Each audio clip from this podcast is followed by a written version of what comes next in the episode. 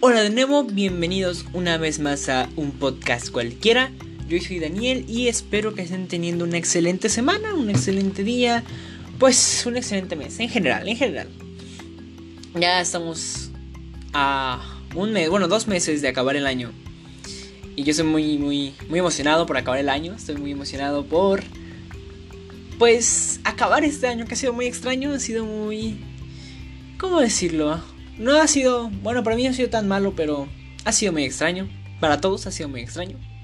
Gente ha ido, gente ha venido, pero lo importante es que si estás escuchando esto es que estás bien, es que estás con salud, o eso espero. Y pues bueno, no, es, es lo más importante al final, al final del día. Hoy, hoy quiero hablarles sobre un tema que les puede ayudar por si quieren hacer un podcast, que les puede ayudar por si, bueno, para tener una mejor plática con las personas, puede ser. Para hablar con tu jefe de una manera en la que él te escuche más, te haga más caso, tal vez, para conseguir un aumento, hablar con tu profesor y te haga caso. En vez de decirle, profesor, no entendí nada, hablarlo de una manera que te entienda y le digas, profesor, es que la verdad no he entendido nada y él te apoye, porque te escucha y ve genuidad en tu voz o algo que lo persuada para, para ayudarte. De lo que quiero hablarles es de la prosodia. Ahora, puede que parezca que está hablando en chino, pero les voy a decir la definición aquí. Definición de diccionario de prosodia. ¿Ok? La prosodia es la parte de la gramática que enseña a pronunciar bien las palabras. Ahí, como se dieron cuenta, no pronuncié bien pronunciar. Ahí no aplique la prosodia. Pero básicamente es hablar bien. La prosodia es hablar bien. Es estudiar todo lo que envuelve lo que es hablar bien. Envuelve todo lo que es que si hablar bien aquí, que si decir esto así, que si decir esto así. Es eso, eso es la prosodia. Y la prosodia tiene diferentes elementos. Claramente, para poder formar una coexistencia, una habla, una buena habla. Y yo les voy a hablar hoy sobre esos elementos. Les voy a dar un pequeño ejemplo para que me entiendan. Porque yo, yo, yo la verdad sin ejemplos no entiendo. Y con ello van a poder hablar mejor. Yo no lo he logrado hacer completamente. Porque se me olvida.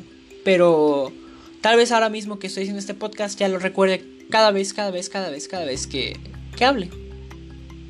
Y espero que ustedes también. Porque si no, esto de podcast no serviría para nada. Bueno, vamos a comenzar con el primero.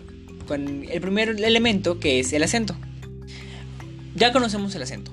Lo hemos visto que si en español, que si en taller de lectura, que no sé qué, no sé qué, en que si en lengua, no sé cómo se llama su materia, que en la que tenga que escribir y ver palabras y acentos, pero todos conocemos el acento.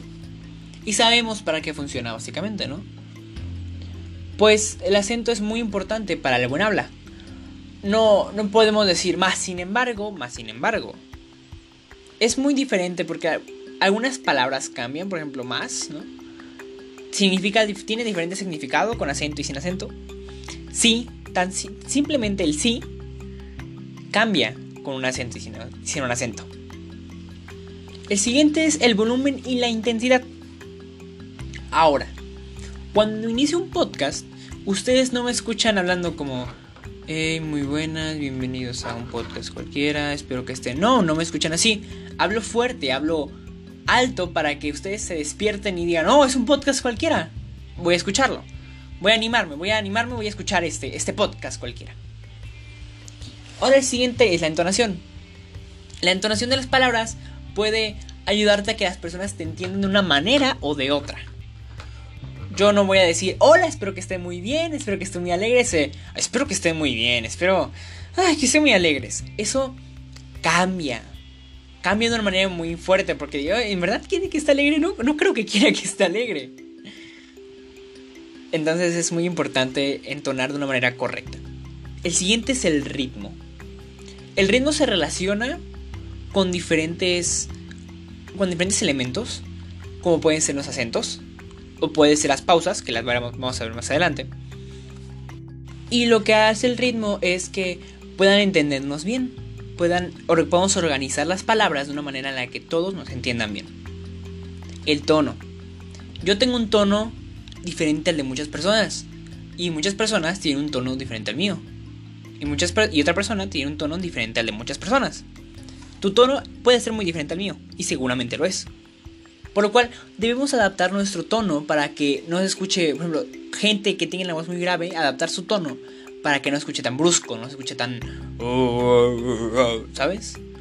Hablar, hablar con un tono para que todos se sientan cómodos. Y por último están las pausas. Yo no hago muchas pausas porque yo soy muy hiperactivo. Pero con las pausas que logro hacer, por ejemplo ahora, hago que ustedes me entiendan mejor y más eficientemente. Ahora, para finalizar todo esto. Estos elementos son muy importantes para el buen habla y para mí que estoy haciendo un podcast son aún más importantes. Para poder hacer que ustedes me escuchen, para poder hacer que ustedes me entiendan y para poder hacer que nos comuniquemos de una manera, bueno, que les comunique mis ideas de una manera correcta. Esto ha sido un podcast cualquiera. Espero que se encuentren muy bien, que la vayan a pasar muy bien esta semana y paz.